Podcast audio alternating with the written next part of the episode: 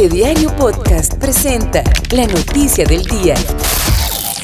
Organismo de investigación judicial confirmó que un bebé de tan solo un año murió atragantado por una semilla de maní. La alerta ingresó este miércoles 22 de febrero a eso de las 4 y 30 pm en el sector de Poás de Alajuela. De acuerdo con la policía judicial, en apariencia, los hechos se dieron cuando el niño estaba en su casa. En primera instancia, se abordó al menor producto de atragantamiento, por lo que se trasladó en condición crítica al Hospital San Rafael de Alajuela, donde ingresó por obstrucción de respiratorias y posteriormente falleció. El OIJ informó que se está a la espera del resultado de la autopsia.